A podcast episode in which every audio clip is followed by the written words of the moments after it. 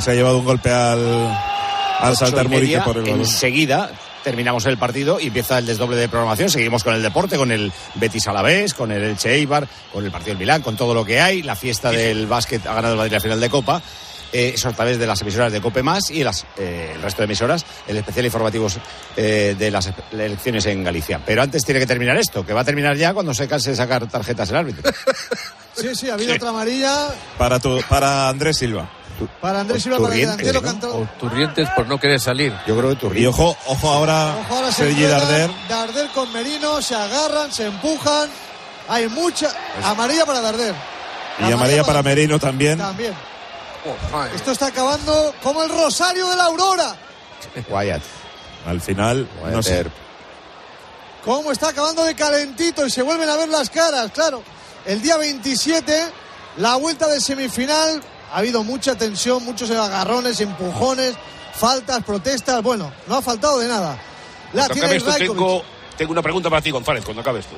Rajkovic largo para Veda Murica, ha intentado peinar, intenta cortarle normal, lo hace, la manda a medio campo, donde Morlanes la baja hacia atrás para que Gio se la quite de encima, le comprometió ante la presión de Cubo, baja del cielo de Palma, ahí está, se la queda Darder ante Traoré, Sergi Darder la pone al semicírculo del área, Muriqui trata de bajarla, está siendo sujetado, el público reclama, el público reclama, pero el árbitro no ha visto nada, sigue Muriqui con la pelota, cayó Samu Costa, sigue el balón en juego, ahí está el banderín en la esquina, y Muriqui desesperado, porque dice que no le pitan nunca cuando le agarran a él. Y se ha acabado, ¿eh? Está esperando que le digan en el bar que todo bien.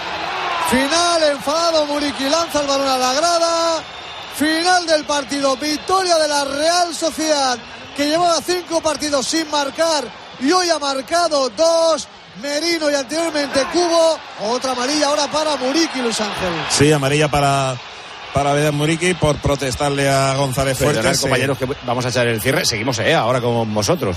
Eh, la Real se pone sexta con 40 puntos, a 6 del Athletic, 2 por encima del Betis, pero el Betis tiene la palabra ahora, en media hora recibe al Alavés, y el Mallorca se queda como estaba, quinto por la cola, con 23 puntos, que son 6 más que el descenso. Gracias, Roberto, gracias, Granguas. ¿Qué pregunta querías hacer?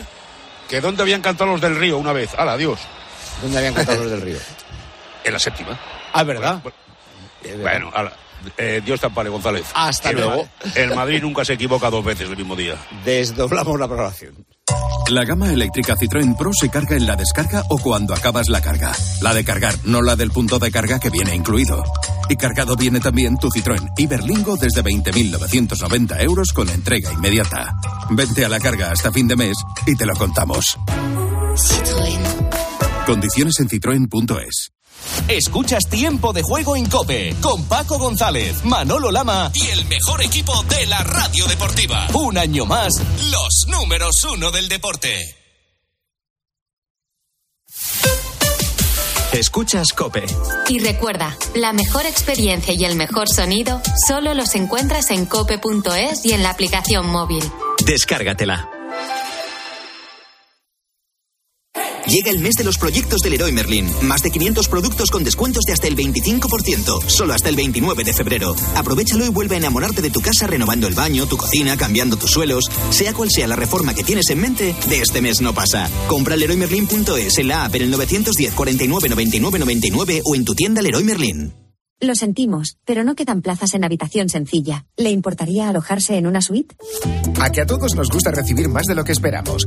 Pues en Berti, además de tu seguro de hogar desde solo 78 euros, disfruta de descuentos en los servicios de reparación y reformas. Así, sin más.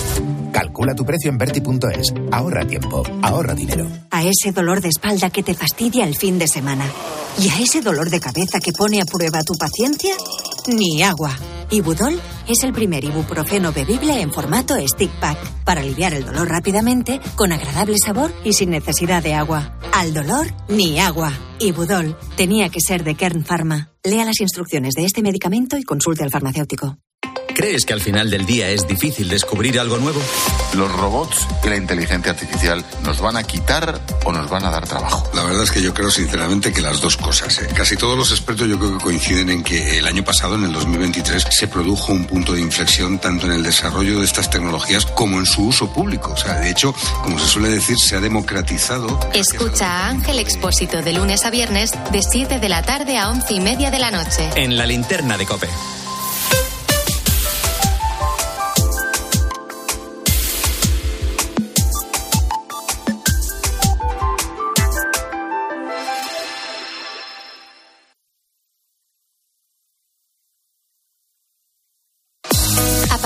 Este momento, Cope te da más. Si quieres escuchar nuestro especial Elecciones, puedes hacerlo a través de nuestras emisoras de FM y Onda Media. Y si prefieres oír tiempo de juego, puedes hacerlo a través de nuestras emisoras Cope Más. Y por supuesto, puedes escuchar los dos programas a través de las aplicaciones móviles y también en cope.es.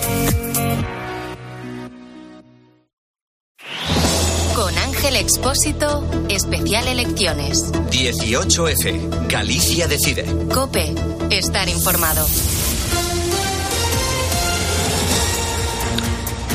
¿Qué tal? Buenas noches. Aquí Ángel Expósito y todo el equipo de informativos de COPE y en especial de COPE Galicia para contarte este especial Elecciones en Galicia, que hay que entender, por supuesto, en clave gallega faltaría más, pero que va a tener una traslación seguro a nivel nacional, sea cual fuere el resultado. Pasan seis minutos del cierre de los colegios electorales, son las 8.36 hora menos en Canarias, y hasta ahora te puedo decir que todas las encuestas a pie de urna, tres que se han hecho, coinciden. Titular, el Partido Popular gobernaría la Junta de Galicia con mayoría absoluta. Todas coinciden en las horquillas. Te explico. Sondeo, encuesta de Sondaxe para la voz de Galicia. PP, 39-40. El bloque, 25-26. Y el PSOE, el PSDG, batacazo, 9-10. Encuesta de GAT3 para las televisiones, para la TVG, para Televisión Española. Igual, 39-40 el PP. El bloque 25-26 el Partido Socialista 10-11 y quizás un escaño para Democracia Orensana. Sigma 2 para el Mundo, 38-40 para el PP, 24-25 para el bloque, 10-12 para los socialistas y quizás cero o un escaño para Democracia Orensana. Si las tres encuestas, insisto, y los subrayo 20.000 veces para que no nos pase lo de las últimas elecciones generales. Si las tres encuestas a pie de urna aciertan, el PP gobernaría en la Junta de Galicia otros cuatro años más con mayoría absoluta. A partir de aquí, cinco claves, por eso de echar a rodar el balón y ver, ver, ver qué está en juego. Casi 2.700.000 gallegos estaban llamados hoy a las urnas. La participación ha sido mayor que el año pasado, pero sigue siendo bajita, 50 y poco por ciento. ¿eh? Se eligen 75 diputados del Parlamento, 25 en Coruña, 22 en Pontevedra, 14 en Orense y 14 en Lugo. La mayoría absoluta, y este límite es la clave, son 38. El PP tiene 42, por lo tanto, aunque bajara a 40, la mayoría sería relativamente cómoda. Segunda clave, la participación. Hay que tener en cuenta, como te decía, que Galicia es la comunidad más abstencionista de España. Así que, con el fantasma de la abstención muy presente, la afluencia a las urnas sube. Más de seis puntos sube respecto a 2020. Veremos. A tres horas para el cierre de los colegios electorales, último dato oficial, había votado casi casi el 50. En las anteriores, ojo, al final votó el 48%. Tercera clave. Del exterior han llegado solo no llegan a 30.000 papeletas. Cuidado, ¿eh? Que medio millón de gallegos podrían haber votado desde América Latina, Estados Unidos, en Europa. Solo 30.000 papeletas de casi el medio millón de gallegos en el exterior con derecho a voto. La cuarta clave, dos cifras importantes a tener muy en cuenta para seguir el escrutinio. Ese límite de 38 en la mayoría absoluta y la segunda, el 45. Es el porcentaje de voto que el PP se marcaba para seguir en la presidencia de la Junta. La composición hasta hoy, te recuerdo, el PP 42, el bloque 19 y el PSDG. Si se cumplen las encuestas, insisto, encuestas, el PP bajaría dos, tres escaños, el bloque subiría de manera importante cinco o seis y el PSDG, los socialistas, se la pegarían de 14 pasarían a 10. Y quinta clave. Como te digo, Galicia vota en clave nacional, los resultados van a tener una lectura seguro en el resto de España.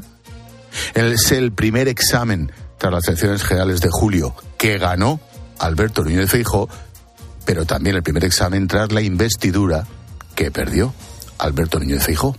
El PP se juega pues su hegemonía en Galicia, donde ha gobernado, fíjate, 38 de los 43 años de autonomía. Lleva 15 mayorías absolutas. 15 años con mayorías absolutas. En pleno debate por la amnistía, y esto es muy importante, el PSOE, que hace muchos años que dejó de ser el segundo partido en Galicia, lo fía todo, cosas veredes, al ascenso del bloque nacionalista galego.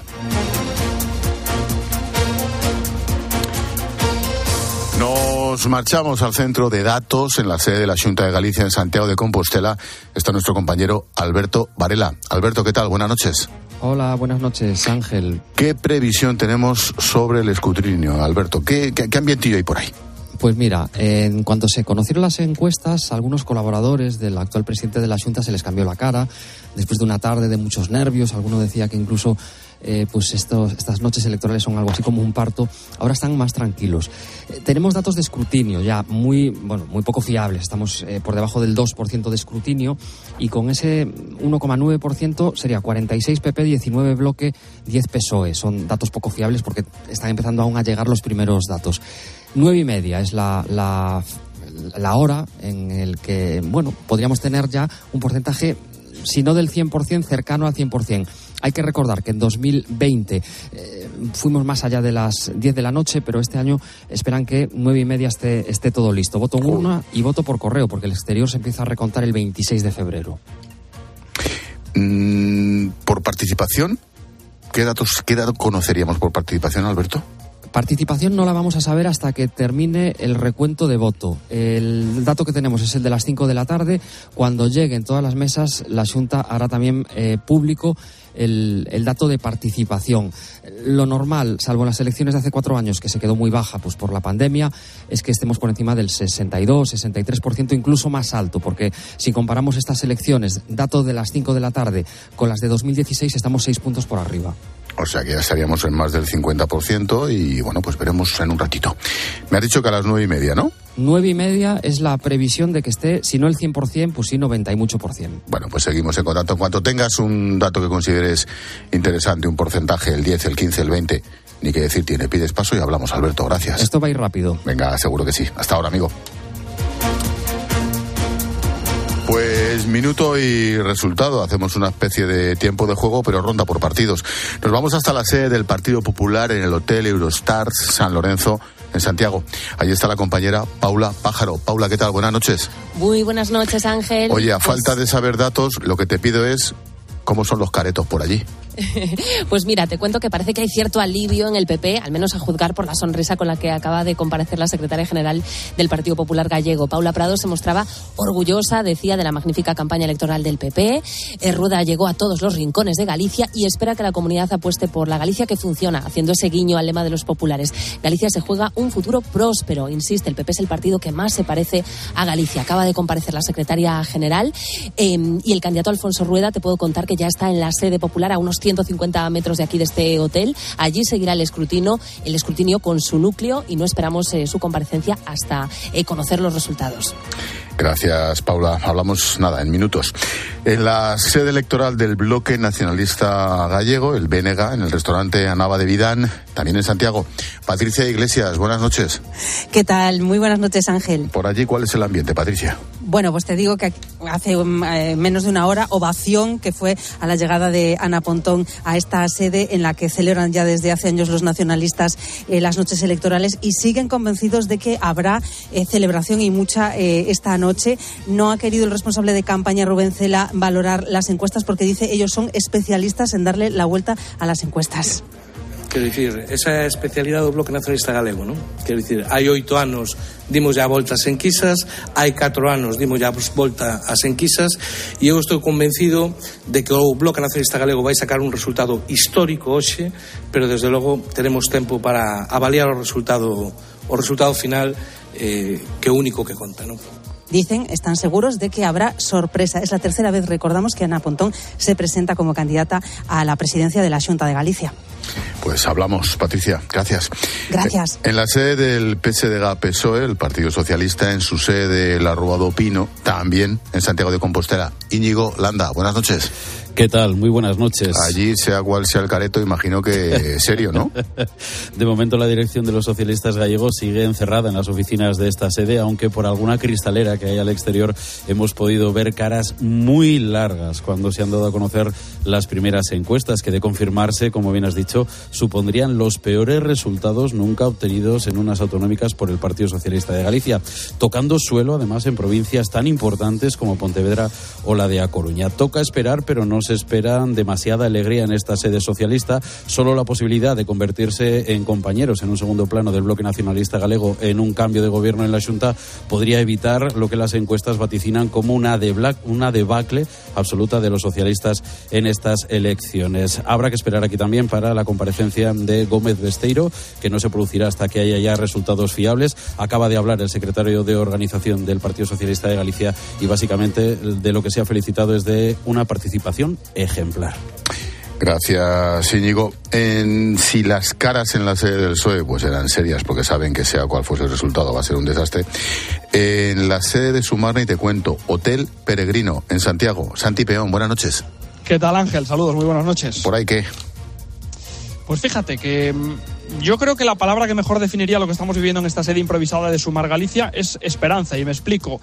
En la sala anexa, desde la que se está siguiendo el escrutinio, he podido escuchar gritos y muchos aplausos, Ángel, justo coincidiendo con las 8 de la tarde, es decir, con el horario de cierre de los colegios. Aunque las encuestas, como acaba de comentar Alberto, dejan en el aire la posibilidad de que Sumar Galicia pueda entrar en el Parlamento. Te cuento que la candidata de Sumar, que Marta Lois, ha llegado pasadas las siete y media de la tarde y que poco antes de las 8 ha, lo ha hecho también Íñigo Errejón, que de primera mano quiere apoyar a la candidata de Sumar. Desde el entorno de Lois, me han transmitido hace un ratito mucha tranquilidad, que todo está muy abierto, que está tranquila y sobre todo, como es lógico en estos casos, tú bien lo sabes Ángel, satisfacción por el trabajo realizado en esta campaña. De momento hemos tenido una única primera valoración por parte del número 2 de Sumar por la provincia de A Coruña, por parte de Paulo Carlos López que ha hecho referencia al altercado entre un apoderado de Sumar y mm. uno del PP en un colegio de Vigo. Dice que está bien, aunque ha tenido que ser ingresado en un hospital de Vigo y que no valoran encuestas, que van a esperar hasta pasadas las 10 de la noche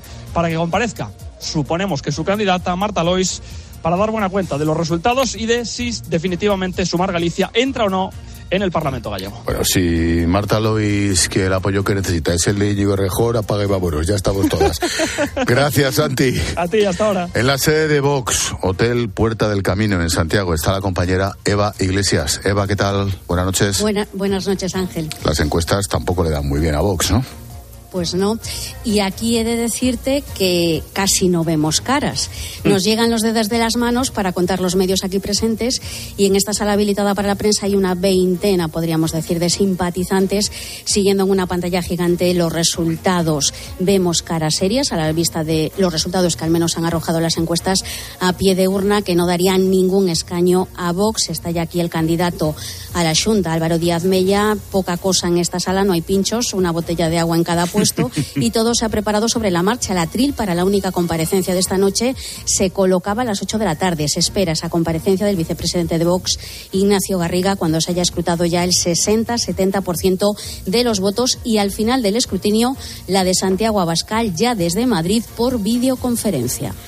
Gracias, Eva. Hablamos en un ratito y terminamos la ronda de partidos en la sede, en el Hotel Princess, en Orense, sede de Democracia Ourensana. Recordemos que las encuestas le podrían dar encuestas un escaño en el Parlamento de Galicia.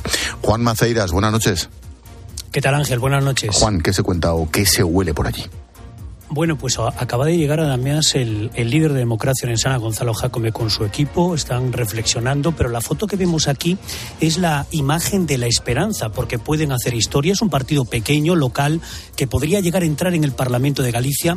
Este partido de Jacome, recordemos que gobierna las ciudades de 2019, llegaron a gobernar en coalición la Diputación. Ahora subiría un peldaño más si acceden al Parlamento de Galicia, como dicen algunas encuestas. Vemos en estos momentos en Jacome y su equipo caras de nervios y esperanza por poder hacer algo histórico, aunque sí se enfrían esas ilusiones que tenían en campaña electoral de ser llave en la Junta. Por tanto, máxima expectación aquí en este céntrico hotel de Orense, en un partido local que puede escribir hoy una página más en su pequeña historia. Oye, Juan, recordemos que estamos haciendo este especial Elecciones de Galicia desde COPE para toda España. Para quien no esté muy puesto, en caso de ser clave ese escaño, por ideología o no, ¿hacia dónde se iría? ¿Hacia un bloque Pues- BNG con PSOE o hacia el PP? Pues él ya ha dicho durante la campaña electoral que no se inclinaría ni por uno ni por otro, que dependería de Es lo que claro. ellos negocien con él. Sí, sí, muy gallego. Y eso que él en el año 2019 gobernó Diputación y Ayuntamiento en coalición con el Partido Popular, pero ahora no se quiere mojar. Dice que si es llave en la Junta, que tienen que hablar con él y ahora mismo no está en disposición ni decir que está a favor del Partido Popular, como estuvo en su momento, ni del bloque de la izquierda. Lo que sí ha dicho es que pactaría con el diablo, con estas palabras, ¿eh? Sí, pactaría con el diablo si consigue el cielo para Urense. Son palabras típicas de Gonzalo Jacome. Absolutamente, le define. Gracias, Juan. A ti. Hablamos en un ratito, gracias. Pues comenzamos el tiempo de análisis, no tenemos nada prácticamente salvo las encuestas. José Manuel Esteveza es politólogo, profesor en la Universidad de A Coruña. Desde COPE Santiago, profesor José Manuel, buenas noches. Buenas noches, don Ángel. Me acompañan como analistas políticos Carmen Martínez Castro, gallega de Pro. ¿Qué Buenas tal, noches, ¿Cómo Ángel. estás? ¿Qué tal? Encantado de que nos acompañes. Y Antonio Raez, ¿qué tal, Antonio? Buenas Hola, noches. buenas noches. Os pido, sabiendo que no tenemos nada oficial, os pido un así a bote pronto, un remate. Profesor José Manuel, te lanzo la pregunta. ¿Hemos cometido el error, en líneas generales, de pensar que las elecciones galicias de en Galicia se tienen que examinar como si votáramos los madrileños o el resto de España? Bueno, sin duda sabemos que los gallegos pues tenemos un carácter sereno, moderado, equilibrado. Es cierto que fue una campaña atípica con no pocos sobresaltos y eso pues genera a veces pues la duda, sobre todo si la mirada pues le- se adopta desde, desde el exterior. Eh, estaba muy atenta la gente también a la capacidad de movilización, ¿verdad? Eh, todos los candidatos desde primera hora de la mañana pues apostaban, ¿no? Por, por ese ánimo para ir a votar, ¿no? Desde la más madrugadora que fue Ana Pontón eh, hasta el propio Alfonso Rueda, ¿no? Que precisamente apelaba a ese sentido, a esa tranquilidad, eh, ¿no? A esa serenidad, a ese sentido común, ¿no? Lo que llamamos aquí en Galicia el, el, el sentidiño, ¿no? Pero efectivamente había una expectativa, ¿no? El propio, el propio José Ramón Gómez Besteiro decía, animaba al voto y decía que podía ser un día histórico para Galicia y, y- y a lo mejor lo es, pero es histórico más que para Galicia, para, para el propio PSOE. En fin, eh, a ver cómo sigue el escrutinio, pero, pero de momento pues vemos que, que la cosa mm, en principio pues se asemeja más a, a lo que venía siendo estos últimos años, los- estos últimos comicios autonómicos. Vamos a ver. Pues hablamos en unos minutos, profesor. Carmen, ¿cómo lo ves? Así a bote pronto. Bueno, no sabemos, eh, como ya hemos estado aquí en alguna noche electoral donde las encuestas han fallado, pues toda prudencia Es poca. es poca, efectivamente. Pero aunque no se alcance esa mayoría absoluta, lo que sí es indiscutible es que hay una clara hegemonía política del Partido Popular en, en Galicia que no se ha perdido. Yo recordaba, es decir, eh, hubo un tiempo en España en que el PSOE era hegemónico en Andalucía, Convergencia y Unión era hegemónica en Cataluña y el PNV era hegemónico en el País Vasco y esos tres hegemonías políticas se han, eh, han desaparecido, mientras que el Partido Popular es evidente que sigue siendo, yo no sé si llegará a la absoluta o no llegará, pero es evidente que tiene una enorme hegemonía, que tiene una maquinaria electoral potentísima. Yo creo que si el resultado se confirma será en buena medida gracias a la enorme movilización que ha hecho ese partido en todos los pueblos, la capilaridad, la capacidad de movilizar a todo su electorado y, bueno, y luego lo que habrá que ver, que sí en clave nacional me parece que los resultados del Partido Socialista sí tienen una clara lectura nacional y son consecuencia de la estrategia del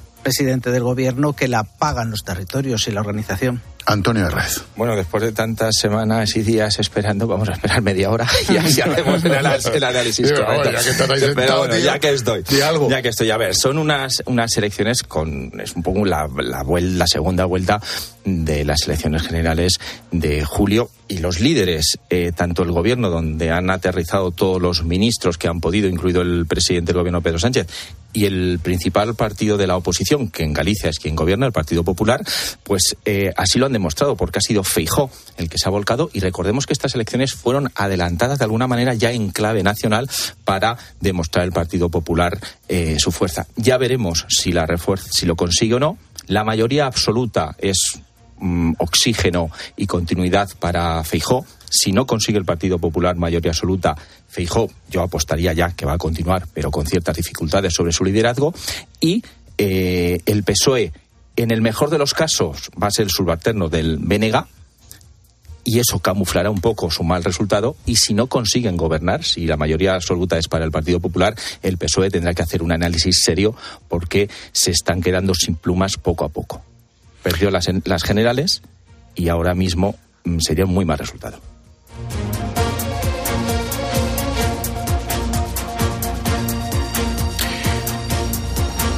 Te recuerdo, primera media hora, que nos acercamos a las nueve, las ocho en Canarias, primera media hora de este especial, elecciones gallegas, elecciones autonómicas, las tres o cuatro claves fundamentales. Fíjate, son las nueve de la noche casi, a las nueve y media se espera que tengamos prácticamente el 90% escrutado. Esto va a ir a una pastilla. Claro, votan, estaban llamados a las urnas 2.700.000 gallegos y se calcula que habrían votado algo más de un millón y medio. Por lo tanto, va a toda velocidad. El PP tiene hoy en el Parlamento de Galicia 42 escaños. La mayoría absoluta son 38. Pues bien, estamos ya en el 10% escrutado. 10%. Anda que no queda. El PP tendría 45 escaños, el Bloque Nacionalista Galego 20 y el Partido Socialista 10. 45 el PP, 20 el Bloque Nacionalista, 10 el Partido Socialista con el 10% escrutado. Esto no quiere decir nada, es únicamente el dato que te doy. Y como apuntaba Antonio, estaremos muy atentos a esta noche electoral porque se juegan muchas cosas. Por supuesto, Galicia se juega su gobierno, Feijó se juega en gran medida su futuro y su nombre propio, y el gobierno de España se juega un zas en toda la boca, con toda la mano abierta, por la ley de amnistía y sus amiguitos. Seguimos. Expósito, especial elecciones. 18F. Galicia decide. Cope, estar informado.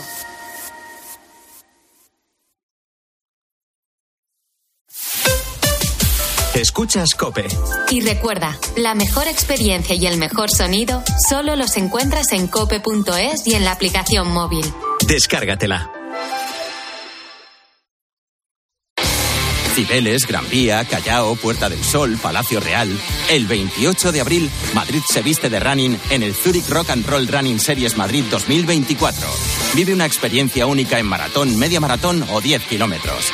Últimas inscripciones en rockandrollmadridrun.com. Patrocinador oficial Coca-Cola. Qué bien te viene la financiación total para clientes con tarjeta El Corte Inglés. Financia tus compras hasta en 12 meses en electrónica, electrodomésticos, deportes, moda, hogar y mucho más. Hasta el miércoles 21 de febrero, financiación total del Corte Inglés en tienda web y app. Por compras superiores a 200 euros, financiación ofrecida por Financiera El Corte Inglés y sujeta a su aprobación. Consulta condiciones y exclusiones en elcorteinglés.es. Ayer que el final de esta peli es tan bonito, cuando ya está en el coche y le ve y está a punto de abrir la puerta, pero no lo hace. Es que en la vida lo importante es saber aprovechar las oportunidades. Hay coches que solo pasan una vez. Tu Citroën C3 desde 13.200 euros financiando y con entrega inmediata. Solo por esta vez y solo este mes. Citroën. Condiciones en citroen.es. ¿Te has enterado del nuevo ofertón de Yastel? Ahora en Yastel te llevas un Smart TV de Xiaomi gratis. Sí, sí, como lo oyes, gratis. Con fibra de un giga y móvil. Pero date prisa, que se acaban. Son los últimos días. Llama ya al 1510 y estrena una Smart TV de Xiaomi gratis. Venga, llama ya al 1510. A mí Carlos Herrera me parece el rey de la comunicación. Creo que es bastante fiable. Es un patrón de información. Y se mete de lleno en los problemas, no los disimula. Encontrar medios que te digan realmente lo que está sucediendo, muy poquitos. Cope es más que una radio. También en cope.es y en tu móvil.